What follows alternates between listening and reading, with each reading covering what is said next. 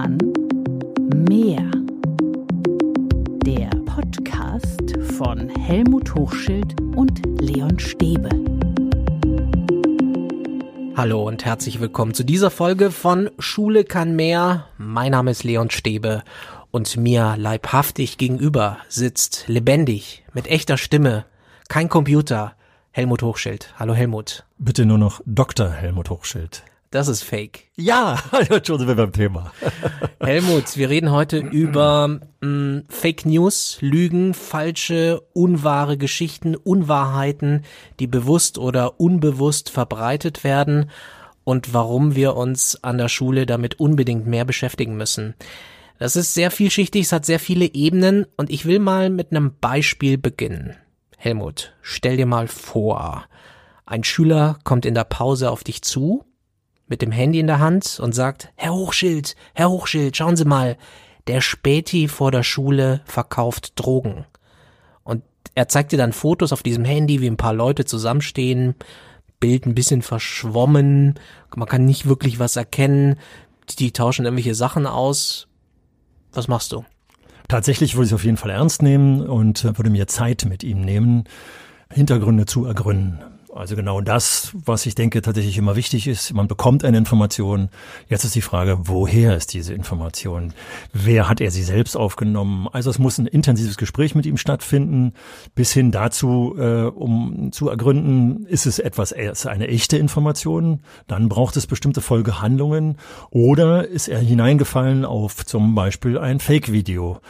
Und beides muss man versuchen, durch erstmal intensive Gespräche zu klären. Bis hin, dass man dann vielleicht auch mal tatsächlich zu dem äh, Späti mal gehen muss. Äh, aber wie auch immer, wie das dann genau läuft, hängt von Zwischeninformationen ab. Stellen wir uns vor, da wäre nix. Also da ist ein Späti-Besitzer, der verhält sich vielleicht einfach so, dass man sich das nicht erklären kann. Ähm, aber trotzdem setzt sich das dann fest. Das wird dann unter Schülern geteilt in Chatgruppen. Vielleicht kommen noch ein paar Eltern dazu, die dann auch besorgt sind. Aber eigentlich ist nichts und plötzlich ist es in allen Chatgruppen. Und das wäre natürlich die erste Reaktion. Wenn du jetzt so konkret wirst, ist dann klar, dass ich ihm sage, komm, lass uns auf jeden Fall erstmal nachher, weil es ja eine große Pause ist oder so, wie du sagtest, lass uns nachher mal beide zusammensetzen und in Ruhe über dieses Video sprechen. Also zum Beispiel wäre meine erste Information auf keinen Fall weiterleiten, solange wir noch nicht geklärt haben, was dahinter steckt. Dann die Frage, hat er es aufgenommen? Dann wäre es sozusagen tatsächlich erstmal eine Sache zwischen äh, vier Augen, also kein Problem. Oder woher hat er es? Weiß er, von wem er es hat? Und, und, und. Also ist es schon vielfach geteilt oder ist es äh, nicht geteilt? Und ihm gleich von vornherein klar zu machen, egal ob es geteilt ist vorher oder nicht, wenn er es weiterleitet und dahinter steckt eine Verleumdung, das wiederum äh, soll, bleibt zu verhindern. Also das ist hier eine große Gefahr bei dieser Weiterleitung von Informationen, dass man sich, wenn es falsche Informationen sind, wenn sie nicht geprüft wurden, dass man sich eben da strafbar macht und deswegen muss man mit ihm da genau drüber reden. Es geht ja sehr schnell heutzutage, ne? Also es ist eine unwahre Geschichte, da ist nichts dabei, aber natürlich gibt's irgendwo einen wahren Kern, also es gibt einen Späti, einen Ladenbesitzer, der trifft sich mit Menschen. Was ist ich? Sieht komisch aus, aber ist halt einfach so. Und es wird wahnsinnig schnell geteilt. Ja, und das Problem ist aber auch, dass äh, wenn an dieser Geschichte was Wahres dran wäre, ich als Lehrer aus der Nachbarschaft oder vielleicht sogar Schulleiter aus der Nachbarschaft des Spätis auch handeln muss. Also man ist hier sozusagen in so einer Zwickmühle und deswegen ist es ganz wichtig, bevor man in weitere Handlungen geht, erstmal ganz viel zu klären und ganz erstmal ganz klar die Seriosität äh, dieser ganzen äh, Aktion klären. Würdest du das individuell mit diesem Schüler dann machen oder in der Klasse schon? Wenn das zum Beispiel in der Klasse schon Thema ist? Das hängt, hängt von den Zusammenhängen ab ab, weil wenn es sozusagen zum Beispiel eine unwahre Geschichte ist und sie noch nicht vernünftig recherchiert ist, die ganze Sache, und ich würde es in der Klasse thematisieren, wüsste ich je nach Jahrgang nicht genau, was machen jetzt die Schüler damit. Äh, nimmt die Hälfte der Schüler das dann trotzdem für bare Münze und leitet es dann wieder weiter und dann geht das weiter wie stille Post und plötzlich ist es kein Drogen, sondern was ich was äh, für Geschichten. Also ich, ob, die, ob ich dieses Beispiel thematisieren würde, hängt von den Rahmenbedingungen ab. Also von welchen Schülern er es bekommen hat oder oder. Also sind es mehrere Schüler in der Klasse, die daran beteiligt sind, dann ist es vielleicht sinnvoll. Aber eine Folge ist auf jeden Fall, dass man diese Art der Informationsaufnahme und eventuellen Informationenweitergabe, die muss man auf jeden Fall thematisieren und häufiger thematisieren. Äh, von daher ja, den Anlass muss man sehen, ob es sinnvoll ist, den Anlass zu nehmen, aber im Allgemeinen auf jeden Fall und mehrfach. Das war ja jetzt von mir konstruiert, aber ich wollte damit sozusagen das Phänomen mal aufreißen, was, was das Thema heute bei uns ist. Und Fake News, Unwahrheiten, Lügen, die gibt es en masse auch so im persönlichen Miteinander. Ne? Also ja. das kann ja bis zum Mobbing gehen, wenn ich sage, ah, guck mal, der Helmut schon wieder. Und das ist natürlich typisch. richtig, das ist Alltag für mich immer gewesen. Also erstens bin ich Grundschüler der Münchhausen Grundschule gewesen. Insofern kenne ich mich mit Lügen schon aus der Grundschule aus. Äh, da, nein, aber jetzt im Ernst, Alltag war es. Ich war ja äh, 25 Jahre Lehrer einer Hauptschule, Klasse 7 bis 10. Da steckt, äh, stecken Jugendliche in der Pubertät drin. Das heißt, das Messen untereinander ist da sozusagen eine wichtige äh, Angelegenheit.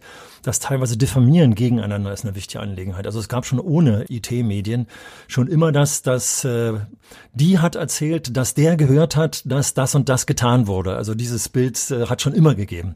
Das Problem ist jetzt das Tempo, das mit den neuen Medien einfach total zugenommen hat und deswegen die Breite und die Dramatik dann von Falschinformationen, die dahinter steckt, die dann manchmal zu Massenprügeleien oder so ähnlichen Dingen führen kann, wenn man da nicht auf der Hut ist. Also die sozialen Netzwerke sind da echte Brandbeschleuniger. Auf jeden Fall, das hatten wir ja schon mehrfach in verschiedenen Podcasts, äh, das äh, Stichwort Brandbeschleuniger und das ist es. Äh, deswegen muss, das schließt ja an den Podcast, den letzten, den wir gemacht haben, an, muss das thematisiert werden, immer wieder thematisiert werden. Die Gefahren müssen thematisiert werden. Die Polizei muss in den Unterricht geholt werden, um zum Beispiel das Verbreiten von falschen Informationen, von Verleumdungen, von Gewaltvideos und, und, und immer wieder zu thematisieren, um klarzumachen, ey, ihr macht euch strafbar, wenn ihr das macht. Und das andere, was thematisiert werden muss, der soziale Hintergrund, wie geht es eigentlich den Opfern, die dann äh, dort, äh, die Opfer der Lügen oder die gezeigt werden in den Videos. Und wenn man den Perspektivwechsel hinbekommt, dann bekommt man Mitgefühl, Empathie und dann ist die Hoffnung, dass sich äh, das mindert von der Anzahl her. Du hast ja viel Kontakt mit den Schulen. Nach wie vor ja. würdest du sagen, das muss man definitiv noch stärker thematisieren an den Schulen. Das ist zu wenig. Wir müssen die Kids noch mehr fit machen, dass sie solche Geschichten erkennen und dass sie auch nicht Opfer werden. Ja, ganz klar ja. Und zwar nehme ich einen Fall des letzten Jahres. Äh, in Berliner Norden gab es in einer Grundschule äh, einen Fall von Mobbing, der hochgekocht ist und man merkte plötzlich, das wurde in der Presse breit dargestellt, dass das Umfeld der Schule plötzlich völlig überrascht war und reagierte, ja, als hätte eine Bombe eingeschlagen. Also plötzlich, unvorbereitet. Und das ist der Punkt, der eben tatsächlich das Falsche sozusagen signalisiert, das Wort unvorbereitet. Das muss so in den Alltag hinein, das muss so oft über Diskriminierung, über Mobbing, über Lügen, über Folgen von Lügen gesprochen werden. Es muss Thema werden, der Perspektivwechsel äh, von Opfer zu Täter und umgekehrt. Und es müssen Systeme geschaffen werden, wie Mediatorensysteme und, und, und, damit, wenn es solche Fälle dann trotzdem gibt, obwohl man es im Alltag immer wieder thematisiert, dass diese Systeme dann sofort greifen. Nicht wie in dem Fall vor einem Jahr plötzlich hier die Schulpsychologie äh, antanzen muss und neue Dinge geschaffen werden mussten, weil es zu wenig Thema war.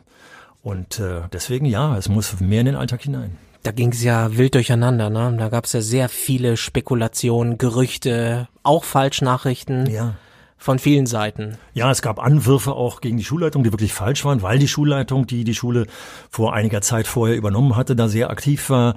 Aber es kam eben auch aus den Elternhäusern, die sich sowieso wenig für Schule interessierten und jetzt plötzlich aufgeschreckt wurden. Also da gab es viele Kommunikationsprobleme, die dann hier hochkochten. Ja, und, und dann geht's in die Chatgruppen rein ja, und dann wird das einfach weitergeleitet. Und, und jetzt kommt natürlich der Vorwurf gegen äh, deine Kaste, äh, Leon, gegen die Kaste der Journalisten. Ja, das und wie es in der Presse vermarktet wurde. Ich kann mich noch erinnern, dass ich damals äh, von Kollegen von dir hier im Radio interviewt wurde dazu und tatsächlich gleich mit einer dramatischen Anmoderation äh, konfrontiert wurde. Und das sind natürlich die ganzen Hochschaukeleien, an die man, an denen man arbeiten muss. Schlimmer Fall und das zeigt, wie wichtig es ist, auch mit Fake News, Unwahrheiten, wie wichtig es ist, damit umzugehen. Ähm, ich kann dir sagen, lieber Helmut, es gab bei mir auch Lehrer, die Fake News verbreitet haben. also bei mir, ich glaube, es war dritte, vierte Klasse, ähm, da hat eine Lehrerin behauptet, sie hätte schwarze Farbe im Auto. Und wenn wir nicht aufpassen, wenn wir nicht ruhig sind, dann holt sie die schwarze Farbe und bemalt unsere Nasen schwarz. Und äh, wir haben es geglaubt.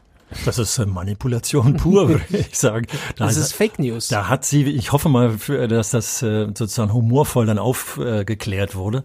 Na, Aber wir sind zum, wir sind tatsächlich in der Pause dann zum Auto der Lehrerin klar, und haben klar. geguckt, Hier. ob da nicht irgendwie Kanister voller ja. schwarzer Farbe sind. Also es könnte natürlich ein toller Fall sein, um das zu thematisieren, wie schnell ihr da ja reingelegt wurdet. Ich kann das ergänzen, dass ich mal 50 Pfennig gespendet habe für die Missernte der Spaghetti-Bauern äh, in Italien. Da ist also auch jemand gekommen, hat sehr glaubwürdig äh, da verbreitet und wir haben da tatsächlich, wir waren fünfte Klasse, äh, also elf Jahre alt oder zehn Jahre alt, äh, und haben da massenweise gespendet. Wer hat dich denn da reingelegt? Wir waren auf Klassenfahrt und das war eine Nachbargruppe, ein älterer, die einfach testen wollte, äh, wie man diese jungen Berliner Kinder dann reinlegen konnte. Was nachher mit dem Geld passiert ist, weiß ich ehrlich gesagt gar nicht mehr. Aber ich habe aus dem Ding gelernt, ich weiß es noch ganz genau. Und das wieder zurück zu deinem Beispiel. Wenn also die Lehrerin das nimmt und sagt, hey, merkt ihr gerade, wie ich euch reingelegt habe, wie ihr mir das geglaubt habt, ohne mal nachzufragen, wäre es ein schöner Aufhänger für ein Thema gewesen. Wie leicht lassen wir uns manipulieren? Und zwar vor allem von Autoritätspersonen oder vermeintlichen Autoritätspersonen. Das sehen wir ja auch in der Politik, was da abläuft. insofern haben die Lehrer hier eine ganz wichtige Position, die sie positiv nutzen müssen, um zu sagen, so, jetzt dröseln wir mal auf. Warum habt ihr mir geglaubt? Und solltet ihr nicht viel öfter hinterfragen, was ich euch sage? Das wäre ein Job für uns Lehrerinnen und Lehrer, oder? Ja, wobei wir ein bisschen aufpassen müssen mit dem Begriff Fake News. Ja. Ähm, das ist ein echter Kampfbegriff geworden. Präsident Trump benutzt den völlig normal um auch seriöse Medien zu diskreditieren.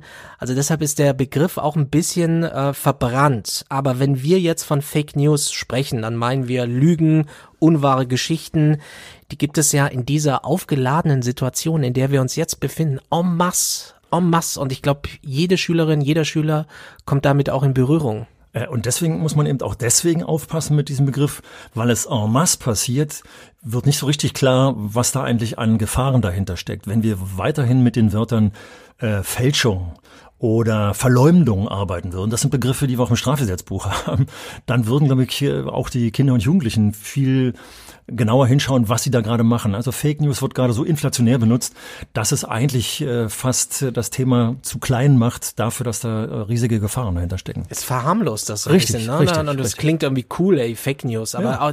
genau und, das macht ja der US-Präsident. Und der, der, benutzt diesen Begriff. Ja, und der Fälscher, der Verleumder, das hört sich viel problematischer an als der Fake News-Verbreiter, zumal wenn es dann auch noch der Präsident macht.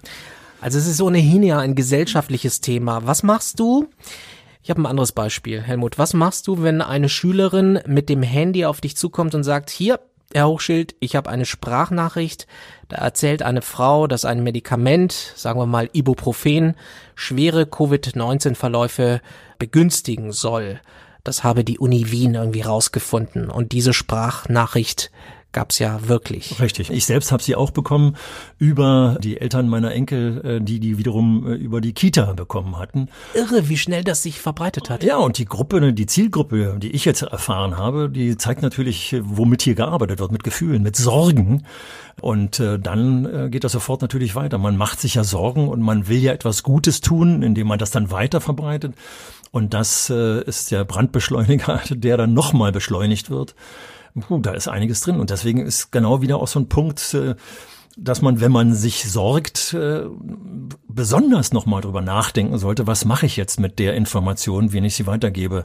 Dann gibt es ja noch vielleicht Eltern, in dem Fall jetzt hier, die sich noch größere Sorgen machen, die überreagieren, der Kind vielleicht morgen nicht mehr zur Kita schicken oder, oder, oder. Und diese Überreaktionen sollten einen äh, das Stoppzeichen geben und sagen so, jetzt halt, jetzt gucken wir mal erstmal in aller Ruhe, wo kommt die überhaupt her? Kann da überhaupt was dran sein? Gehe selbst mal ins Internet und gib das mal ein. Denn als ich das getan habe damals, war sehr schnell im Internet bereits als Achtungszeichen, dass es eine Fake News ist, äh, verbreitet worden. Also das hat sich verbreitet wie ein Kettenbrief. Ähm von diesem Zeugs, Helmut, gibt es unglaublich viel. Wir haben es gesagt. Es gibt Videos, wo die Leute die verrücktesten, schrägsten Sachen mhm. behaupten und das völlig selbstverständlich, ganz souverän. Mhm. Echt gefährlich, weil zum Beispiel YouTube, das ist ja genau die Plattform, die auch ähm, ja. junge Leute, jugendliche Kinder nutzen. Und deswegen sollten wir uns, glaube ich, äh, bei möglichst vielen Themen äh, darüber bewusst sein, wie man damit umgehen kann. Das geht eben schon los bei den Kindern, wenn ich ein Märchen thematisiere. Wir wissen alle, dass ein Märchen einen hohen äh, Aufforderungscharakter hat, äh, sich darüber Gedanken zu machen, die Fantasie anzuregen. Und Kinder im bestimmten Alter nehmen das noch für bare Münze. Deswegen ist es in der Schule so wichtig zu sagen, was steckt eigentlich hinter den Bildern, die erzeugt werden. Da, damit geht's los. Es geht aber dann weiter damit, äh, dass tatsächlich die persönlichen Lügen, die man verbreitet, mal thematisiert werden. Wann hast du das letzte Mal gelogen? Warum hast du gelogen? Also das sind ja auch die Fragen, die wir uns bei dem, bei den Fake News oder bei den Verschwörungserzählungen, die durchs Netz laufen, mal überlegen, warum, warum erzählen die das eigentlich? Was wollen die? Wollen jetzt was verkaufen? Steckt da also sozusagen was Kapitalistisches oder was äh, Gewinnbringendes dahinter? Steckt was Politisches dahinter, Verunsicherung zu betreiben? Also auch diese Frage des Warums sollte man sich immer wieder stellen und deswegen immer wieder das auch thematisieren, das aus der Geschichte heraus thematisieren, dass ganze Schlachtbilder, die noch gemalt wurden, völlig verfälscht waren. Äh, und wenn man die Berichte dazu liest, weiß, dass es Fälschungen sind, um bestimmte politische Dinge zu erzeugen. Also was ich sagen will, ist eigentlich, bitte immer wieder thematisieren, um die Kinder und Jugendlichen in der Schule dazu zu bekommen, zu gucken, wo kommt die Information her? Wer hat sie erzeugt? Mit welchem Ziel hat er sie erzeugt? Sind das wahrhafte Ziele? Und am besten noch, gibt es noch eine andere Quelle, die zum gleichen Thema etwas sagt, die ich gegenüberstellen kann? Also da ist eine Menge drin, was da zu tun ist, äh, um dieser Gefahr zu entgegnen. Ja, aber das ist zum Teil läuft das ja sehr subtil ab. Also ich merke das ja selber, ähm, wie einen das reinzieht. Also da guckt man sich ein Video von irgendeinem so Verschwörungsvertreiber an und dann kriegt man Dutzende weitere vorgeschlagen. Und dann wird man in diese Blase reingezogen. Mhm. Und ähm, ich merke das selber, wie, also nicht wie anfällig ich vielleicht bin, aber wie gerade hier so ein Mechanismus mhm. funktioniert, wie ich mhm. mir dann noch ein Video angucke und mhm. vielleicht dann noch eins. Und deswegen ist die Blase, die du beschreibst, dass, dass wir uns dessen bewusst werden, dass das, wenn das einer empfiehlt, dann ist ja klar, dass der sozusagen auf dem gleichen Trichter ist. Und das jetzt ganz wichtig wäre zu gucken, also ich gucke mir meinetwegen auch die zehn Videos an, die da auf der gleichen Linie laufen, aber jetzt mal zu gucken, wen haben die denn zum Beispiel als Gegner, wen nennen die als Gegner, um dann mal mir die Argumente des Gegners anzuhören. Es gibt so seriöse Zeitungen, die ganz häufig die Argumentationen äh, aus den verschiedenen Seiten äh, tatsächlich gegenüberstellen. Das gehört äh, in Schule dazu, dass immer, wenn man eine Argumentationsseite sieht, man schaut, gibt es da nicht auch eine andere? Und dass man die Kinder und Jugendlichen dazu bekommt, diese Faulheit, der wir ja alle nachgehen, so ein bisschen zu überwinden und zu gucken, wir müssen immer auch noch schauen, was ist mit der anderen Seite los. Vor allem, wenn das so, so eigenartig klingt, wenn das so neu klingt, wenn jemand wieder kommt, die, äh, die Erde ist eine Scheibe oder so dann muss das nochmal besonders recherchiert werden. Also man muss ähm, da genau hingucken, Pro und Contra, sagst du, thematisieren im Unterricht. Wie knackt man das sonst? Also, dass die Kids da nicht auf sowas reinfallen oder zumindest vorsichtiger werden. Wie greift man das im Unterricht auf? Also mir ist total wichtig, dass wir immer wieder in unserem Podcast davon sprechen, dass Schule gesellschaftsrelevanter sein soll zum einen und zum anderen, dass das schulische Denken, Lernen mit dem Lernen und Denken außerhalb der Schule verknüpft werden sollte. Das heißt also, wenn wir die IT-Medien mit in den Schulalltag nehmen, dann sollten wir tatsächlich auch mit den Kindern und Jugendlichen viel häufiger mal, meinetwegen in so einer Stunde nach dem Wochenende oder vor dem Wochenende, mal darüber reden, was habt ihr denn so vor? Und wenn die Kinder zum Beispiel für übers Wochenende sagen, dass sie sich in den sozialen Medien herumtreiben, äh, dass man die Inhalte, die die Kinder dort aufnehmen oder die Jugendlichen, tatsächlich auch mal thematisieren lässt. Auch wenn es banal scheint. Aber nur über diese Erzählungen und Gespräche über die Banalitäten kriegen wir mit, was, was bewegt die eigentlich? Und wenn wir jetzt plötzlich mitkriegen, dass da Jugendliche auf, der, auf, einer, auf einer politisch bedenklichen Schiene zum Beispiel sind, dass wir das aufgreifen können, dass wir dranbleiben und sagen können, Mensch, das hört sich ja total interessant an. Also nicht gleich niedermachen, niederbrüllen, das, was ist denn das für ein Mist, was du dir da angeguckt hast, sondern jetzt sagen, jetzt gucken wir uns das mal doch genauer an. Schon die Diskussion innerhalb der Klasse zum Beispiel zu erzeugen und dann geht's weiter. Es kann heikel werden, Helmut, weil was ist politisch bedenklich? Wer entscheidet das? Naja, da müssen wir nur ins Schulgesetz reinschauen. Also da ist zum Beispiel ganz klar drin im Berliner und Brandenburger Schulgesetz und ich denke, das steht in den anderen deutschen Schulgesetzen drin, dass äh, die Kinder und Jugendlichen dazu lernen sollen, vor der Ideologie des Nationalsozialismus und anderen äh, gewaltverherrlichenden äh, Ideologien und und und geschützt werden. Also hier sind wir schon mal eindeutig. Also bei rechtsradikalen Inhalten, da haben wir sofort das Schulgesetz auf unserer Seite und da müssen wir sofort rangehen. Da ist mir übrigens auch wichtig, weil ich das selbst erlebt habe, dass man hier nicht rangeht und verteufelt und sofort reingeht, das, das, das darfst du nicht dir angucken, sondern dass man jetzt tatsächlich dezidiert reingeht, weil man verliert gerade Jugendliche äh, innerhalb der Pubertät oder danach, wenn man nur mit Verboten arbeitet, sondern wenn wir hier tatsächlich mit Argumentationen arbeiten bis hin dazu, dass wir Betroffenheit dann erzeugen. Also wenn es um Nationalsozialismus geht, also zum Beispiel der Verleumdung äh, oder des äh, Leugnen äh, des Holocaust, dass ich meinen Zeitzeugen mir reinhole. Und das wirkt. Oder nach Sachsenhausen im Umland von Berlin zum Beispiel mir ein KZ anschaue. Und da sind die Wirker da. Ähm, das allein wirkt auch nicht, das muss man immer in einen Gesamtzusammenhang setzen. Aber mir ist eben wichtig, dass die Alltagsgespräche viel häufiger vor das Abarbeiten von Rahmenlehrplänen gestellt werden, weil wir dann nämlich an die Gefahren rankommen. Und dann können wir damit arbeiten. Gut, das ist jetzt sehr eindeutig. Was ist, wenn ein Kind oder ein Jugendlicher sagt, das mit der Gefahr, äh, mit dem Virus, das ist ja gar nicht so schlimm? Ja, wir haben es ja thematisiert in der Zeit äh, der Schulschließungen, äh, dass zum Beispiel Virologen-Podcast, ich muss gar nicht das äh, von mir immer so geschätzte äh, Drosten-Podcast nennen, es gibt ja viele andere eben auch, dass man das tatsächlich reinholt und dass man das gegenüberstellt den äh, Meinungen, die, dass es das gar nicht gibt. Und zwar müssen wir das in der Art initiieren, dass äh, die Jugendlichen, wenn wir das nicht in der Schule vernünftig, also auch motiviert und mit Spaß, mit äh, Energie austragen, also auch die Diskussion in den Klassen anfeuern, so dass die Kinder und Jugendlichen merken, die Debatten, die wir hier führen, die machen ja direkt Spaß und ich habe am Ende der Debatte, äh, Debatte tatsächlich einen äh, Zugewinn an Kenntnissen. Wenn wir das nicht hinkriegen, wenn wir das nicht tun, dann wird's, wenn wir es nie schaffen. Deswegen müssen wir es reinholen und zwar an den Alltagsgeschichten und nicht an mithilfe von irgendwelchen Büchern, die etwas thematisieren, was vor 10, 20, 30, 40 Jahren wichtig war. Das auch, also ich will nicht die Geschichte aussparen. Wir müssen viel häufiger an der aktuellen Debatte bleiben. Ich will dir ein Beispiel bringen, was mich total überwältigt hat. Kurz vor der Schulschließung hatte ich schon mal in einem anderen Podcast erzählt, habe ich einen Schulbesuch durchgeführt. Da machte jemand Nachrichtenvergleiche. Und zwar in dieser Schule ist es üblich, einmal in der Woche, glaube ich, mindestens die Tagesschau in 100 Sekunden äh, äh, darzustellen. Und der Lehrer hatte an diesem Tag äh, eine Kurznachricht aus einem Privatsender dem gegenübergestellt. Und interessanterweise ging es in beiden äh, Kurznachrichtensendungen um die äh, Entwicklung der Coronavirus-Verbreitung äh, in Italien. Kurz und sachlich, Tagesschau in 100 Sekunden. Und die Kurznachricht in den Privatsender, die auch nicht viel länger war, hatte ein Interview, ein Straßeninterview aus Italien. Und das Interessante war, dass in dieser Klasse tatsächlich ein italienisch sprechender Junge saß, der erkennen konnte, dass die Übersetzung falsch war. Das Wort Angst kam des Öfteren vor, während die Interviewte tatsächlich sagte, äh, es gibt viele Menschen, die Angst haben, aber sie hätte noch keine Angst, äh, weil das Virus ja offensichtlich noch im Norden ist, hat der Übersetzer daraus gemacht, sie hätte schon jetzt Angst vor dem, was morgen passiert und, und, und. Also hier war plötzlich in der Klasse ein Beispiel von einem Sprachkenntniskind äh, aufgedeckt worden, das hier dramatisiert wurde, um der Nachricht nochmal eine besondere Bedeutung zu geben. Und das fand ich so toll. Äh, und daraus entwickelte sich natürlich in der Klasse hier die absolute Diskussion, wie man mit solchen Informationen umgeht. Welche Sendungen glaubwürdig sind, welche weniger glaubwürdig sind und, und, und. Und da muss man dranbleiben. Und zwar im Alltag. Ja, aber viele Kinder und Jugendliche haben ja nicht alle Quellen zur Hand oder wissen auch noch gar nicht, was ist denn eigentlich eine gute und Quelle. Das ist Job der Schule. Also das ist eben, also ich habe mir eben nochmal das Schulgesetz, hast du ja gerade mitgekriegt, äh, haben wir zitiert, nochmal angeschaut.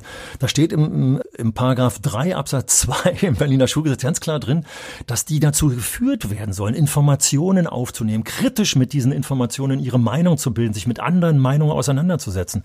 Und jetzt bitte, liebe Hörerinnen und Hörer, wenn ihr im Schulalltag seid, wie oft macht er denn das? Machen wir das nicht eigentlich viel zu selten? Und laufen wir damit nicht in die gesellschaftliche Falle, über die wir uns jetzt beschweren, weil wir das in der Schule viel zu selten machen, weil wir uns viel zu selten über tatsächlich alltagsrelevante Dinge streiten? Wie oft würdest du das Thema Fake News thematisieren? Immer dann, wenn es äh, angebracht ist. Also wenn wieder mal in der Klasse, in der Schule Lügen verbreitet werden, im, äh, wenn es im Alltag eine Rolle spielt. Also zum Beispiel mindestens einmal in der Woche Alltagsnachrichten zu sehen und darüber dann zu diskutieren. Da kommt es doch dann raus, dass äh, die, die Jugendlichen aus ihren Elternhäusern, wenn man ein Vertrauensverhältnis aufgebaut hat, ganz offen davon erzählen, dass mein Papa sagt, das gibt's überhaupt nicht. Dann kann ich doch damit umgehen und kann sagen, jetzt gucken wir uns mal die Bilder aus den USA im Moment an oder aus, äh, der, aus Italien von vor zwei Monaten an. Oder, oder, oder. Warum ist das in Deutschland nicht so gekommen? Und, und, und. Dann kann man wieder argumentieren. Aber vielleicht muss man auch die Mechanismen dahinter noch mehr erklären. Also du hattest es ja schon angedeutet. Warum gibt es Fake News? Ähm, ich habe letztens in einem Podcast von einem guten Freund von mir gehört. Da hieß es, die Menschen geben Fake News weiter, weil sie in einer ziemlich unordentlichen Welt Ordnung schaffen wollen. Und dann bauen sie so ein komisches Gerüst auf und halten daran fest. Ja, also gucken wir uns das große Gerüst, was wir alle aus unserer deutschen Vergangenheit kennen. Wie haben die Nationalsozialisten, äh, wie hat Hitler, wie hat die NSDAP äh, das deutsche Volk manipuliert, weil sie einfache Lösungen gebracht haben, weil sie den einfachen Schuldigen geboten haben. Also das funktioniert schon immer relativ schnell, das ist schon klar. Aber deswegen müssen wir im Gegenarbeiten. Wir dürfen nicht davon ausgehen, dass unser, äh, unsere Mitmenschen äh, dumm bleiben wollen. Und da ist mir nochmal ganz wichtig, Leon, ich sitze ja dir gegenüber einem Experten, der ja sozusagen einerseits angefeindet wird. Du bist doch ein Vertreter der Lügenpresse. Mhm. Wie versuchst du denn eigentlich damit umzugehen, äh, klarzumachen, hey, wir sind eben nicht die Lügenpresse? Und ähm, was musst du tatsächlich tun, auch in, deinem Alltag? Ein Kollege von mir sagt immer Quellenhygiene. Ja. Der benutzt den Begriff der Quellenhygiene. Wir haben auch so einen Spruch, eine Quelle ist keine Quelle. Also man muss ständig eigentlich alles hinterfragen. Und so, ist das, kann das wirklich sein? Stimmt das? Welche Quelle ist das? Kann ich dieser Quelle trauen? Ist das überhaupt die Quelle? Ich kann ja auch zum Beispiel sagen, das hat diese Zeitung behauptet ja. und vielleicht vertraue ich der Zeitung, aber vielleicht hat es die Zeitung gar nicht gemeldet. Also du siehst, wie komplex das ist.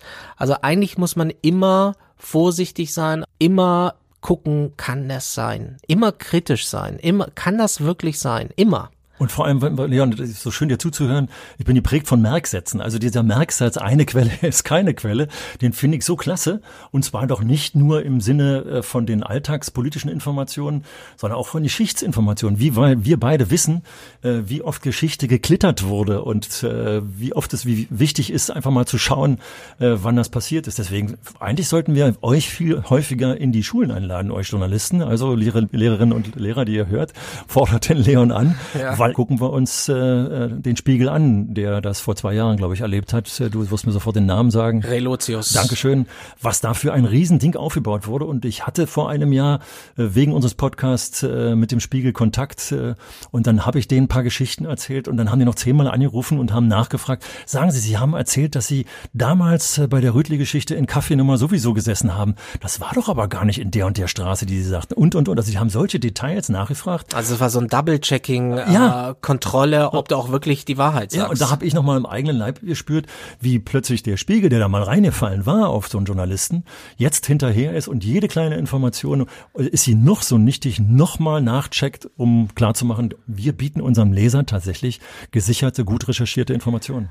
Wir sprechen das heute so deutlich an, weil die Entwicklung da ja so rasant weitergeht. Und zwar geht es ja da um das Stichwort Deepfake. Also Computer können inzwischen Stimmen synthetisieren, Bilder bearbeiten, so bearbeiten, völlig eigenständig über Deep Learning, künstliche Intelligenz, dass man den Unterschied zwischen dem Original und der Manipulation gar nicht mehr erkennen kann das zum Teil kann man das gar nicht erkennen. Mhm. Und das ist ja das Interessante. Also erstens äh, waren wir vorhin schon mal daran, wie benennen wir das? Äh, ich finde ja Verleumdung und Lügen und Fälschung eigentlich erstmal viel sicherer, weil das im Strafgesetzbuch steht. Aber jetzt wird nachgesteuert. Also ich habe gerade gelesen, dass in Kalifornien also äh, gerade das erste Gesetz geschaffen wurde mit den Vokabeln Deepfake weil das eben so eindringlich ist. Und das Schlimme ist, dass es nicht nur das gibt, zum einen, aber auch das andere, das echte Videos, also Videos, die so echte, klare Informationen uns geben, dann als Fake-Videos diffamiert werden. Also eigentlich weiß man gar nicht mehr hier, was hier Sache ist. Das ist ja, was ist wahr, was ist nicht wahr. Und das deswegen finde ich ja dein, dein Satz nochmal, diesen schönen Merksatz, ich muss ihn wiederholen. Eine Quelle ist keine Quelle. Denk, glaube nicht an das erste Video, wenn es nicht noch ein zweites gibt. Es ist ja möglich, Helmut, dass ich jetzt zum Beispiel deine Stimme nehme und per Computer so manipuliere, dass du ganz andere Sachen sagen kannst. Ja. Ja. ja. Und das, das steht uns bevor. Ja, allein das äh, in einem schönen Podcast äh, von Bayern 5, Umbruch äh, heißt der Podcast, hörte ich letztens, wie Nancy Pelosi, die demokratische Politikerin aus dem Kongress, diffamiert wurde, indem einfach nur ihre Rede langsamer dargeboten wurde und sie klang, als wäre sie betrunken. Also alleine die Arbeit mit dem Tempo der Stimme äh, macht es schon so einfach, uns zu diffamieren. Äh, da, da kommt einiges auf uns zu und deswegen finde ich, ist es so wichtig, dass man das auch im Unterricht thematisiert. Und einige werden jetzt wahrscheinlich sofort sagen, ja, aber wenn ich es im Unterricht thematisiere, ja, dann macht doch der Schüler gleich mit meiner Stimme das nächste. Also die Gefahr sozusagen, dass die Schüler das missbrauchen. Ja, bei der müssen wir ins Auge gucken und müssen ihnen paralleler gleich klar machen. Wenn du es machst, muss dir klar sein, dann ist der äh, Uniformierte hier und dann gucken wir uns an, nach welchem Paragraphen äh, du verknackt wirst. Umgekehrt ma machen wir aber über diese Praktiken auch den Jugendlichen klar, wie vorsichtig sie sein müssen mit dem, was sie im Internet sehen absolut wichtiges Thema. Welche Erlebnisse, welche Erfahrungen hattet ihr mit Fake News an der Schule? Was ist eure Meinung zu diesem Thema? Wie sollte Schule damit umgehen? Schreibt uns gerne eine Mail an info at schule-kann-mehr.de. Wir packen euch mal einige Infos auch in die Show Notes, unter anderem auch äh, einen Link zum deutschen Schulportal, das sich zurzeit auch mit dem Thema Medienkompetenz beschäftigt. Informiert euch, Fake News und Deepfakes, das wird uns immer mehr beschäftigen. Das wird auch die Gesellschaft immer mehr beschäftigen und deshalb muss es auch in die Schulen. Schule kann mehr gibt es jeden Dienstag auf allen Plattformen, zum Beispiel bei Spotify oder bei Apple, in jeder Podcast-App eurer Wahl. Und dann, Helmut, hören wir uns nächsten Dienstag wieder. Ja, ich freue mich drauf. Ich finde es total spannend, jetzt in der Aktualität zu bleiben und wieder uns äh, einmal in der Woche hier so gegenüber zu sitzen. Bis dahin. Tschüss. Tschüss. Schule kann mehr. Der Podcast von Helmut Hochschild und Leon Stäbe.